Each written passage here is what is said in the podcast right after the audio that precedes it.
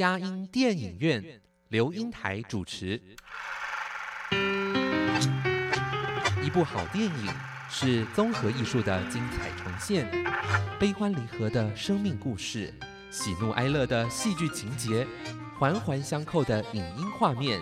丝丝入扣的音乐搭配。透过专家对电影的赏析，让我们与自己的心灵对话。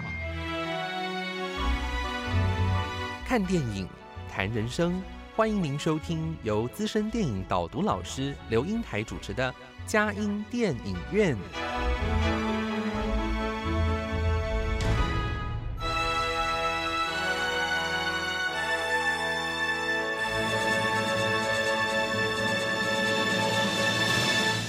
各位亲爱的听友，您好，这里是佳音乐舞联播网，我是阳光丽丽美少女刘英台，欢迎来到我们的佳音电影院。佳音电影院这个节目是每个礼拜五晚上八点到九点在台北 FM 九零点九佳音广播电台播出，星期天晚上七点到八点在宜兰 FM 九零点三罗东电台播出。在台北、宜兰以外地区的朋友，也可以透过电脑、手机上网收听。在佳音电影镇这个节目当中，与您分享精彩的电影，让我们看尽电影中的人生百态、悲欢离合、喜怒哀乐，扩张了我们的生活领域，开阔了我们的心灵视野。今天我们特别这个访谈的哇！台大戏剧系的 高材生啊，彭诗涵，哎，诗涵啊，呃，很高兴，我们节目我们发觉啊，老中青三代啊，各样不同的年龄层次，我们都要来邀请来上我们的节目，让我们也能够这个听众朋友能够知道各种不同的年龄层他们喜好的电影是怎样。哎，我发觉喜好的电影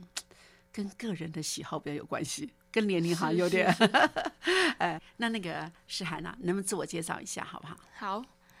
大家好，我的名字叫彭诗涵，然后今年是就读于台湾大学戏剧系的三年级。嗯，三年级，哇，看到年轻就是一个非常棒的一个 感觉哈。那你觉得这个，你为什么会在大学在选系的时候会选戏剧系啊？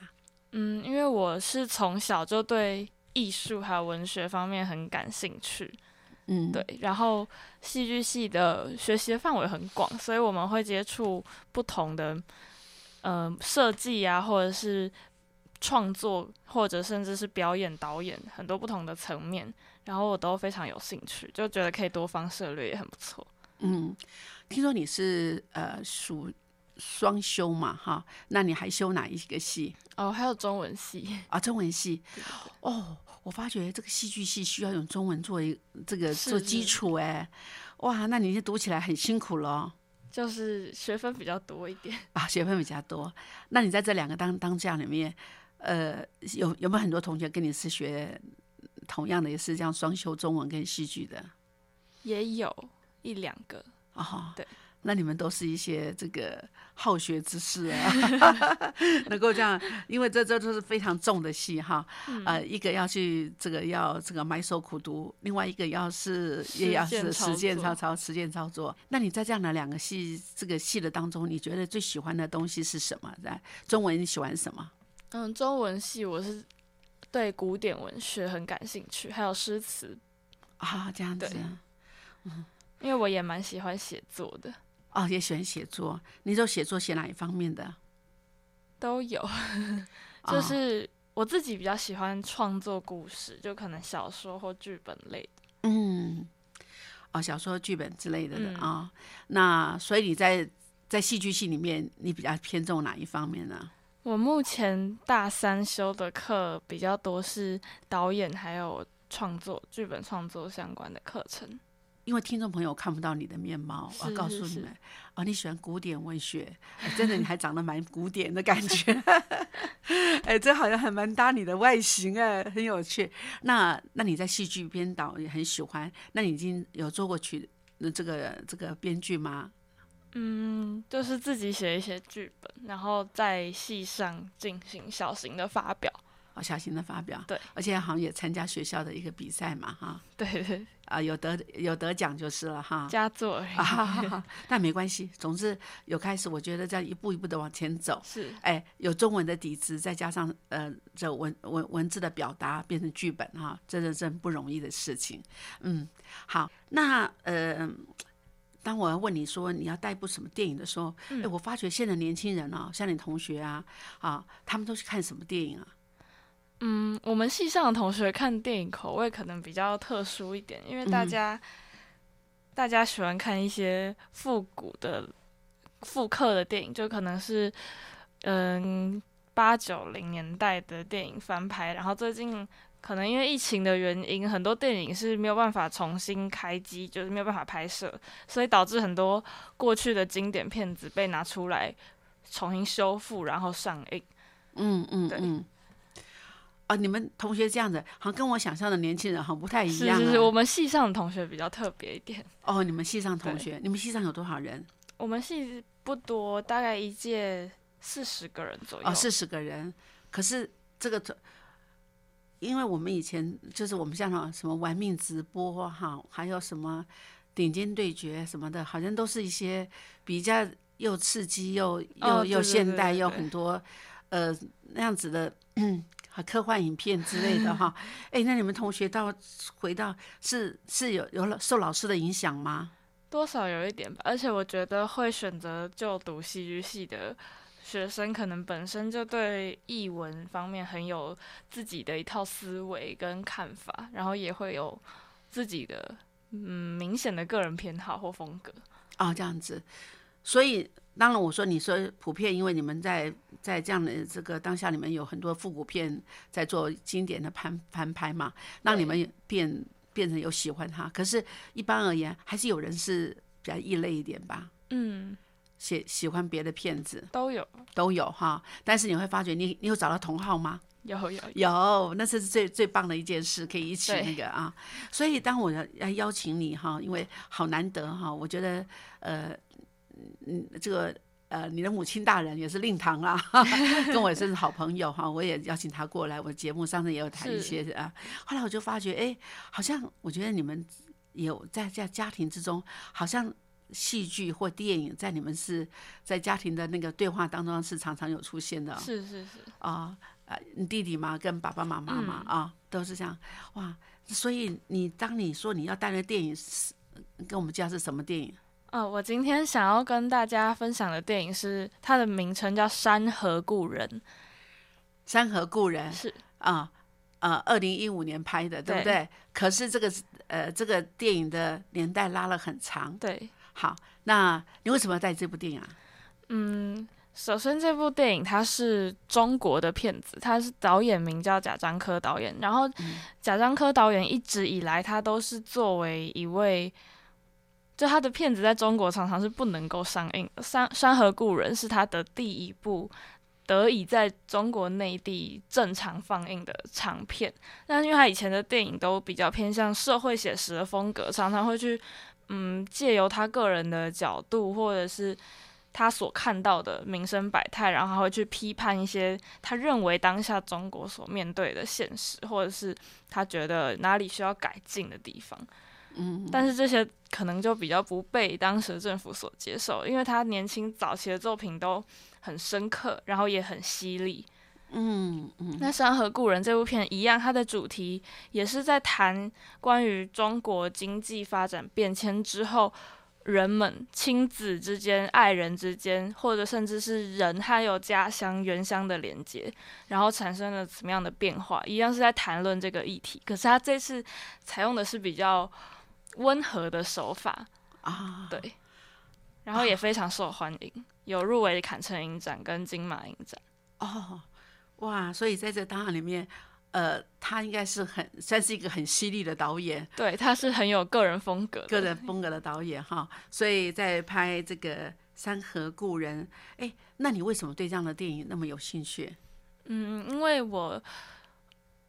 我自己就是有去过几次中国大陆旅游，然后也有去那边参加过营队或者是求学考试之类的，嗯嗯嗯，然后就对于当地的嗯风土民情，还有一些文化有比较强或比较深刻的感受。嗯，然后在看他的电影的时候，就觉得他是真的真的有深入去了解民间的，嗯、现在正在发生的事情，或者是他用很宏观的眼光，但是却用了一个小小的故事或者一方水土的人，然后去重现整个中国社会的缩影，就觉得非常有趣嗯趣。好，那我们再再来谈谈，呃，这个山河故人。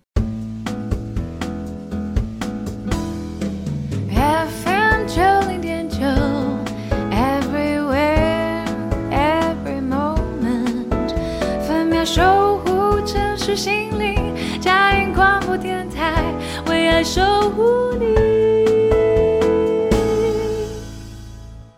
各位亲爱的听众，大家好。今天我们嘉音电影院呃要带大家呃导读的电影是《山河故人》，由我们的彭诗涵同学啊，他来特别推荐。呃，他是一个中文又喜欢戏剧啊双休的一个呃好学生哦，真的很认真的来学习哈。那呃在这里边呃特别介绍《山河故人》啊，因为这个贾樟柯导演哇，他的因为他的犀利的作风，让他的电影好像好像我们看到大陆的一个繁荣之之下，还有一些隐藏的问题，隐藏的问题，我觉得这都是我们可能要资本主义社会里面要特别注意的事情啊。好，那呃，我想，而且这部电影好像也得了很多的奖啊，我嗯好像我们也特别要说一说，好像比较那个哈。我我个人做的功课是第六十八届的坎城电影节金棕榈的奖的哈提名了哈。是但是在我们五十二届的金马奖当中，有观众票选最佳影片获奖哎。那还有最佳剧情片、最佳导演、最佳女主角张呃赵涛啊，还有原著剧本，还有他的摄影最佳摄影、音乐啊那个音效哇，还有在那个第十届的亚洲电影大奖，呃最佳影片提名、最佳导演、最佳女主角，可是还得那个这个这个贾景科好像是导演跟编剧同一个人嘛啊，对，所以这个是获奖哦，嗯，所以在香港电影节当中也得了最佳两岸华语电影的提名，啊，还有北京大学学生电影节的最佳导演，哇，获奖哇，真的不简单哈、是。好，那我想我们大概知道这个电影哇，它的丰富跟他的那个呃被大家接受的程度，尤其是票票选奖啊，我想一定是有很多可取之处。麻烦一下思涵来介绍一下电影内容吧。好首先，这部电影它发生的地点是在中国的山西汾阳。那汾阳本身也是贾樟柯他自己的故乡，所以嗯他很喜欢用他的家乡或者是他的嗯对一些特别有记忆或者是感受特别深刻的地点作为他电影的发想。然后故事在汾阳这个小城展开，它山西我们众所周知，它是一个煤矿开采地，嗯所以影片中的女主角沈涛，那她就影片一开始的时候，她是二十几岁的，所以她周旋在两个不同的男孩之间。那一个就是煤矿的矿工梁子，那另外一位是晋升，他是他是当时搭上了经济发展的顺风车，然后顺利的成为了资本家。他购他就是买下了加油站啊，或者是煤矿的工地等等。那两位男孩都在追求沈涛，可是沈涛他最终却选择了比较有钱的晋升，而跟梁子分开。那梁子在失恋之后，他就很伤心的离开了故土，所以他就到外地去打工发展。但是这这段故事是发生在一九九九年，当时是准备迎来两千年，就是千禧年的新年。嗯，这段然后哦，忘刚刚忘记交代，这部电影它是分成三个片段来叙述。然后第二个片段是二零一四年为背景，二零一四年的时候发生了什么事情呢？沈涛当初与晋升结婚之后，他们生下了一个儿子，叫做道乐。道乐是取名美元 dollar 的谐音，那也就是代表晋升他一直很向往拥有财富跟资本的一种念想，或者或者说是执念也不为过。可是，在二零一四年的时候，他们却离婚了，同时。过去他的旧情人梁子也因为身体的原因，因为他长期在矿地工作，然后导致有一些疾病发生，所以他不得已之下只好带着妻小回到故乡来看病。那他们就重逢了，就是时隔了十五年之久，终于重逢了。所以两个人遇到都不甚唏嘘。但这时候梁子家里非常的困顿，所以这时很有钱，也不能说很有钱，就是他当初离婚之后，他分得了加油站。的呃离婚的资产，所以沈涛虽然失去了丈夫跟儿子的抚养权，可是她却拥有了一些自己的小生意，所以她就反过来去资助梁子，然后两个人的关系在某种程度上也是到这里就做完了一个交代，而且梁子也结婚有小孩了，对，嗯，那沈涛二零一四年的时候，终于再次的见到他自己的亲生儿子，也就是刚刚说的 Dollar。Dollar 为什么会见到？原因是。因为沈涛的父亲过世了，他要求就是他的前夫晋升，让儿子 Dollar 回到家乡来奔丧。那 Dollar 是是从小在上海长大的，他就读国际小学啊，就是他当时的父亲还有后来后母认为对他最好的选择，但是他却对自己的亲生母亲非常非常陌生。于是透过回家奔丧的这几天，这对母子终于有了好好的完整的相处。然后在相处的过程中，沈涛却也慢慢发现自己的血缘亲情好像抵抵不过时间或者是长久以来的失散，所以沈涛是有一点落寞的。而且他同时也得知 Dollar 即将要随前夫一家移民到澳洲。那好，二零一四年的故事大概就到此为止。然后下一个片段非常有趣的是，这是贾导演在二零一五年的时候，他预设了一个他想象中的未来，就是二零二五年。嗯，那二零二五年在他的想象中是比较具有科技感的。那拍摄地点在呃，或者故事的发生地点在澳洲，就是 Dollar 一家已经移民到澳洲有近近乎十年之久。然后 Dollar 在澳洲因为生活实在是太久了，然后也为了要融入当地的。生活的圈子，因此他渐渐的忘记了自己的母语，他的中文变得非常不流利，甚至是他也一直避免去，或者他害怕回避去想起关于母亲、关于自己的家乡的这些事情，直到他遇见了一个中文老师，这位中文老师名叫米娅，那米娅是香港，他是香港的华人，所以在米娅跟 Dollar 这个师生的相处过程中，Dollar 一直在米娅身上找到了一种很熟悉的感觉，或者很亲切、天生的亲切感，让他忍不住想要靠近米娅更多。那米娅，他从米娅身上找到那股熟悉的感觉，就源自于他的妈妈。米娅同时具备了一种，就是我们说我们印象中传统的中国妇女、中国女性会拥有一种比较。温柔娴熟，或者是很有很很典雅的气质。那很多事情是他在澳洲的，呃，澳洲的这十年生活中逐渐遗失、逐渐忘记的，他都慢慢的从米娅身上找找回来。所以他最后这对师生他们是有发展了一段恋情的。然后同时，米娅也是帮助了。嗯，帮助了 Dollar 跟他父亲之间解决了很多问题。其实这就透过这段，我们也可以看到，当如果真的在未来大量的移民之后，本土文化或者是自己母母语的流失，或者是对文化的遗忘，造成一些亲子间的隔阂，这些都是很深刻，然后也很值得让我们去思考的问题。嗯，大概的剧情就是这样。哦。所以这里面很有趣的，从呃一九九九年的那样子一个故事，他做一个呃就是缩影，完了以后就跳到二零一四年，再跳到二零二五年。哎，在这里面我们就看到，我在看过电影之后，我发觉它三个画面好像都不太一样哎。对，别人是用好像有些那个过去、现在常用那个色调来分出分分看的哈，哎，可是这个电影好像不太一样哎。是，它是用荧幕的长宽比。哎，真的好好特别哦！嗯，哎，这是我看过，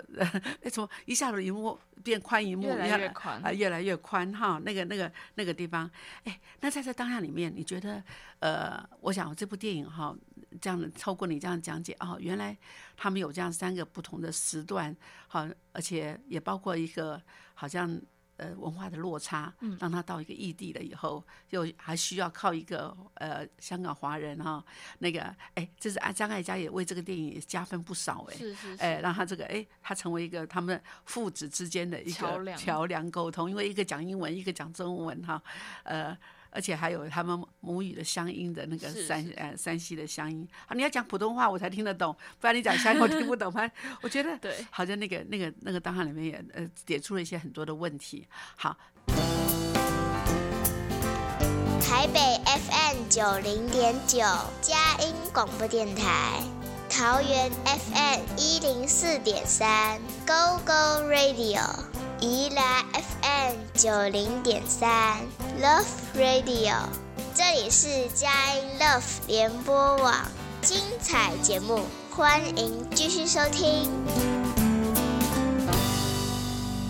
各位亲爱的听友，您好，今天我们佳音电影院，我们邀请的贵宾是台大戏剧系彭诗涵同学来谈《山河故人》。嗯，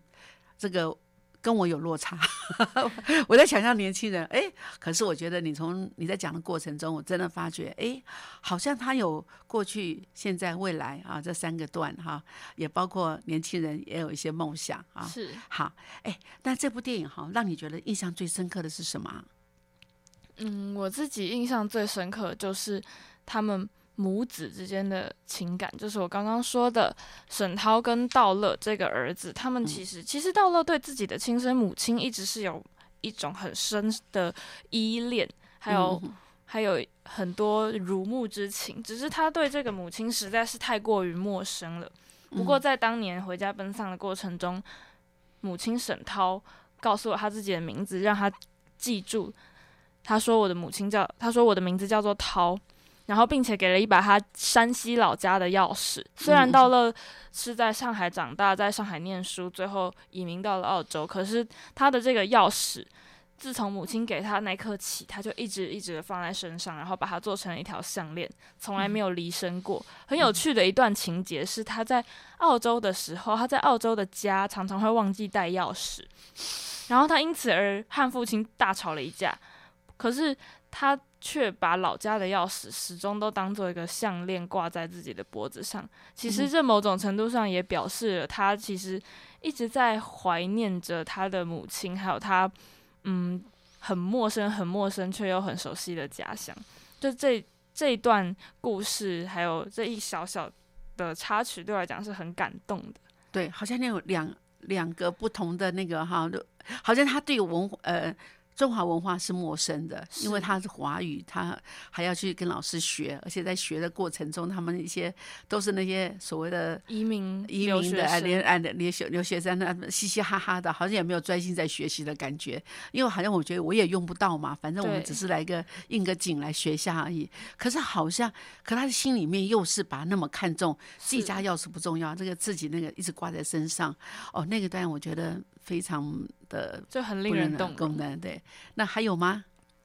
还有就是整部影片里面一直贯穿着一首很重要的歌曲，它是香港的歌手叶倩文所唱的《珍重》。嗯，珍重这个歌，它里面有很多歌词是关于不愿意放手啊，然后不忍道别这种等等的。那其实这部影片《山河故人》，他一直在谈一个关于爱还有离别的话题，不论是从第一段。嗯，嗯沈涛与梁子就是旧情人他们的分离，到第二段母子的分离，然后到第三段儿子非常想念遥远的家乡里面的母亲。这其实，然后这首叶倩文的《珍重》，从一九九九年很流行，在中国当地很流行。被放送出来之后，这是沈涛第一次听到这首歌。二零一四年，他向儿子介绍了这首歌。二零二五年，到了借由老师米娅在课堂上放的黑胶唱片之后，他听到了这首歌之后，他才又想起了我好像在哪里听过这首歌，导致他嗯、呃产生了一种莫名的熟悉感，就是珍重这首歌不断的在三个片段里面分别出现，然后穿针引线，就形成了一种好像它可以串起三代人不同的回忆的感觉。嗯而且这首歌的歌词就是很贴合当下的情境对，跟人物的情感。那在这当下里面，我觉得好像，呃，好像这感觉上，他好像也在叙述大陆的那种变迁的一个呃那个一个环境哈，好像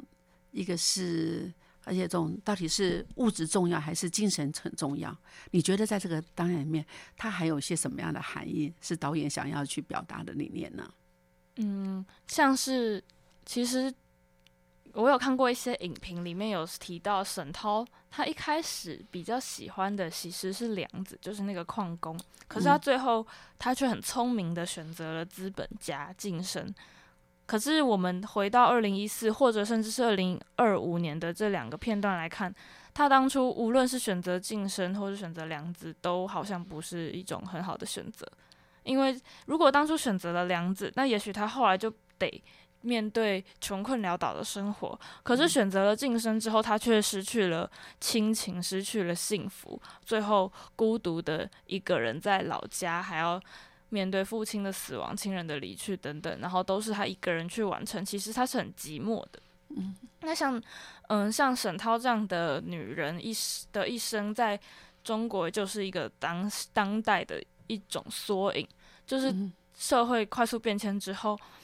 亲情、爱情或者是整个家庭的那种从前我们所说的团圆的概念就快要不见了。然后大家为了要追求很多物质上的嗯享受，或者是追求财富、追求名利等等，会让呃会让人们迷失了原先为什么要去做这件事情的初衷。那其实对沈涛来说，他失去了跟儿子之间的母子陪伴，然后也让他的儿子在面对他的时候那么的陌生。其实他是很感伤又很失落的。对。哎，在这里面，后来我们发觉，那个沈涛他手上抱的却是一只狗，啊，哎，所谓的我们的毛小孩是啊。那在里面，这个是毛小孩，虽然是呃，就是晋升给他的，对对对，可是那个感觉上，他用这个来取代他自己跟那个呃亲情，还有那个情感的流哎那样子的一个连接哈，哎说来真的那种孤独感是蛮蛮伤的。可是我觉得我对于沈涛的这个角色，他好像事实还是伸出援手去帮忙梁子，对可他真的心中还当然他知道还有梁子的印子，可他却是祝福他，嗯并没有去再跟他这再续前缘哈。他还是有他的家庭。当后来梁子，哎，到底这时候面包重要还是爱情重要？可是可以感觉，哎，他即便是就是跟了跟那个晋升结婚，也是没有办法去。呃，就是全地忘记。么哎，走走完这行，也就是一个完美的婚姻啊，中途就还是跟他离婚了，哈，只是得到一个加油站，然后生活无余，可是整个生活精神上还是一个蛮孤单的，就是包括到二零二五年的那个片段，也是父子两个都得到了物质上面很多的充足的享受，可是他们在精神上或者在心里面的一种归属感是很匮乏的。对，所以这就是我觉得，哎，呃，我们是没有机会再选择了。你们年轻人可以可以在选择的时候，你觉得哪个在你生命中你会觉得比较重要？这个好像很难去面包还是爱立情？刻的做出一个判断。哎，说不定说沈涛可以用他的智慧啊，呃，加上良子的勤奋，呃，说不定从物质匮乏中还是会再创商机哦。也有可能，也有可能，对不对？有不同的命运，就不会那么潦倒，在煤矿里面得了一个职业病啊！哎，我想我们都是。呃，都是可能会有很多的可能，可是在这档案里面，他却用这两个良子跟晋升来代表两个不同层次的一个，呃，在大陆这样的这个变迁社会的一个追求啊，我觉得是一个非常明显的。那当然，呃，这里面我我还是很很佩服沈涛，并没有再去再续前缘。警员啊，嗯，当他哦，他反而看到那个呃，当他的到了，跟他用那个视讯跟他那个呃继母联络的时候，呃，妈咪如何如何，哎，我真的觉得他是我的亲生的小孩，是经过那种生产之痛手生出来的小孩耶，可是却是跟别人的母亲妈咪，嗯、对对，我觉得在当下里面，呃，但是我觉得他那时候，我非常觉得。科导，呃，那个贾导演很棒的时候，他并没有苛责，他就他就直接安排什么哦，呃，呃我们要做什么事情啊？你要怎么样，呃如何如何，并没有，呃，说这个女人不要来不要来打扰我现在的母母子相相逢。我觉得还是蛮有智慧的去处理，本来就是还是去接受这个事实，他已经有一个新的一个那个呃生活了生活的方式，嗯。分分秒秒守护城市心灵。佳音广播电台 FM 九零点九。今天嘉音电影院要导读的电影是《山河故人》，我们由彭诗涵来为我们来呃介绍这部电影。诗涵啊，哎，我们这样说来哈，我们听到珍重之后，真的觉得那感情好深了啊。那你觉得除了这个之外哈，沈涛的那样子的一个情感的这样一个变化哈，而且他到最后，哎，他还是回忆过去，哎，在那个河呃那个有有黄河哦边还有黄河边啊哎，方对，还在那边回顾过去的那个啊，山河故人哈、山河依然在，故人已去而已啊。那当然就留着他跟他的那个毛小孩啊，他就用用那个过去的舞蹈哈来做个串联哈。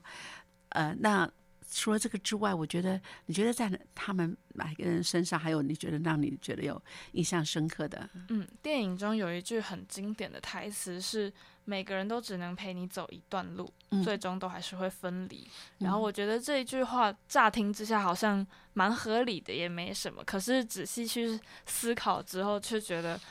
很令人失落、怅惘，而且它是。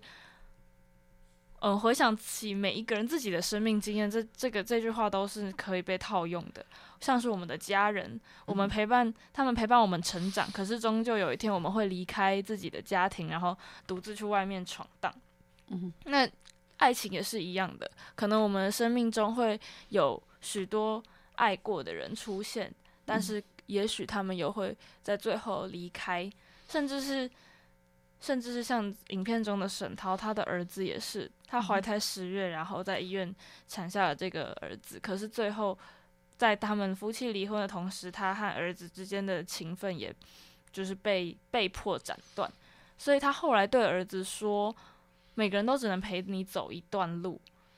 包括是他把儿子从山西老家送回上海的这一段路来讲，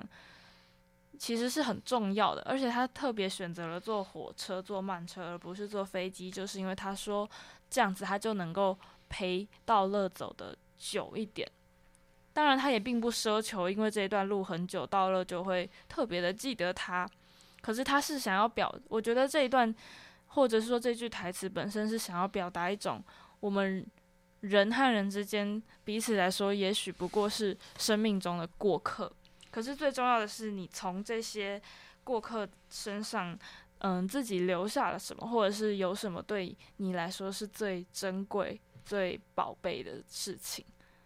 对，嗯，每个人都只能陪你走一段路哈。那这里面也可以倒过来说，我也可以陪人家走一段路啊，那都是互相的。可是我觉得在这当下里面有一件事啊，我很想以这个 LKK 的来说，不要留下生命的遗憾。对，该做什么就去做吧，让他呃有一个美好的回忆。好，那这个是真的。那我觉得张艾嘉。后来在他跟那个谁的那个 搭了那一段呢、原来是师生的感情，后来变成他要去给他送那个什么那个外卖的时候，送到他家啊，老师在这里啊，后来又看到老师跟呃他的前夫服务在吵架，后来他正好又觉得，哎，老师好像很需要安慰。我觉得他需要安慰，不如他说他需要母爱吧。一个是需要安慰母对老师，可他正好像觉得从那老师那个身上，张一嘉身上，好像得到那种呃母爱的那种关怀。哎，到后来他们就出去去玩一玩啊，那个感觉。到后来他就帮他安排到说是要去做旅馆啊，对不对？呃呃，旅行社要去要去那个什么到大陆的呃回乡回乡之旅的那个呃飞机票，当人家说，哎，你要带你的儿子回去吗？啊，好像就把他们两个点醒了耶，是不然他们好像还在那种那种呃这个呃恋爱的呃氛氛围当中。哎，你觉得这段你有什么感觉？我觉得道乐之所以会对他的老师产生那样的感情，就是因为他一直以来都缺乏母爱，嗯嗯然后他刚好从他的老师身上得到那种年年长的女性的一种优雅，或者是给他的熟悉感。对。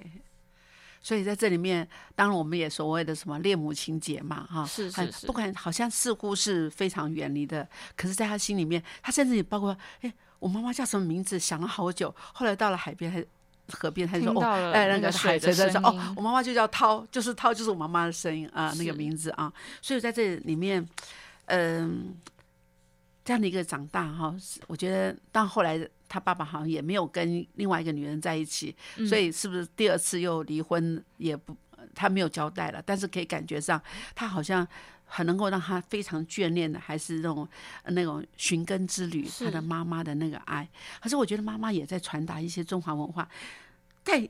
外公面前丧礼要下跪就要下跪，你怎么不下是是跪啊？我觉得那个当下里面，在他里面好像没有他虽然不知道那个是什么，对对对，可是我觉得好像有些东西想要把握一些，好像文化里面的重要的一个那种那种连结哈。可是当到外地没有这样的一个氛围的时候，哎，真的要去重新要去建立那样子，不是很。困难呢、非常困难啊。所以在这里面，哎，那你觉得呢？你在这里还看到什么？你嗯，对你生活中你。你用这部电影来来让你来选这部电影，我非常的讶异耶，所以我觉得你你觉得在这电影里面让人给你很多的感受吧？嗯另外一个很，或者是说，因为我其实年纪还很轻，可是，在看这部电影，呃，在看这部电影的过程中，也可以感受到导演想要传达某一种，就是时代时代的洪流底下，每一个人都有一点身不由己的感觉。嗯嗯嗯，因为他影片开始的一九九九年，大概也就是我出生的那附近，所以它里面所嗯拍摄或者是在描写的时代的变化，我是很有感受的。包括到比如说小时候并没有手机、网络这些东西，然后一直到长大了，大家越来越对科技非常的嗯离不开或很依赖，可是。其实不论科技如何发展，人跟人之间的关系才是能够支撑我们走下去的一个最重要的关键。然后包括他们，嗯，张道乐父子一直在追求所谓的财富，到最后他们终于追求到，好像他们逃离了中国，并且拥有了很巨大的财富之后，却丧失了某一种程度上的自由。嗯他们以为他们到了国外可以获得真正的自由，可是其实不是的，因为他们的心灵并没有获得自由。然后在这二十五年的变化当中，我自己认为真正得到自由，真正自己能够嗯对自己有一个释怀的感受的，反而是一直留在老家的沈涛。他虽然失去了很多东西，但是他也慢慢的在告诉自己要去接受这些变化，并且他始终都保持着一个善良而且重感情的那种特质。就是他是他没有忘记他当初做这些选择的原因是什么，并且他也不会去抱怨时代，他也不会去苛责旁人，他就是默默的承受，然后慢慢的让自己释怀，偶尔怀念过去，然后偶尔想念一下自己远在澳洲的儿子，这些都很正常的。虽然他最后是一个人很孤单，可是在我看来，他过得比任何人都好。对对，呃，当然在这里面，我觉得他那个包饺子那个部分，也让我们那个对于那个呃，好像怀乡之旅里面的有一个这个乡土的味道，对就是那种饺子，而且包的非常漂亮，还有嗯中间还有麦穗饺麦麦穗的饺子啊。那当然，这部电影我觉得呃呃这个山河故人啊，我真的当我虽然我觉得以你这年纪来说，哎，怎么用这部电影，我现在终于理解。原来你说，哎，你有看到那个呃时代的变迁啊，跟你的年龄差不多，在跟他一起是刚好是跟着他一起走的，所以对对对感感受很深刻。对，而且在那个那个二零二五年的那个手机，它那个平板的里面呈现的都非常的现代化哈。是那我们也期待这个时间的来临。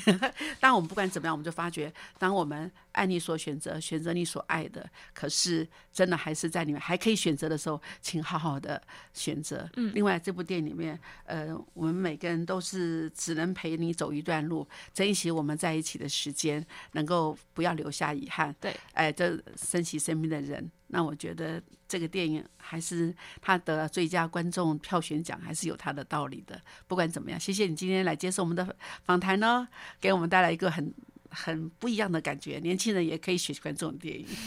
也希望大家会喜欢。对，好，呃，祝福大家这个呃这个礼拜平安喜乐，有阻碍相随哦。下个礼拜空中相见，好，谢谢。谢谢。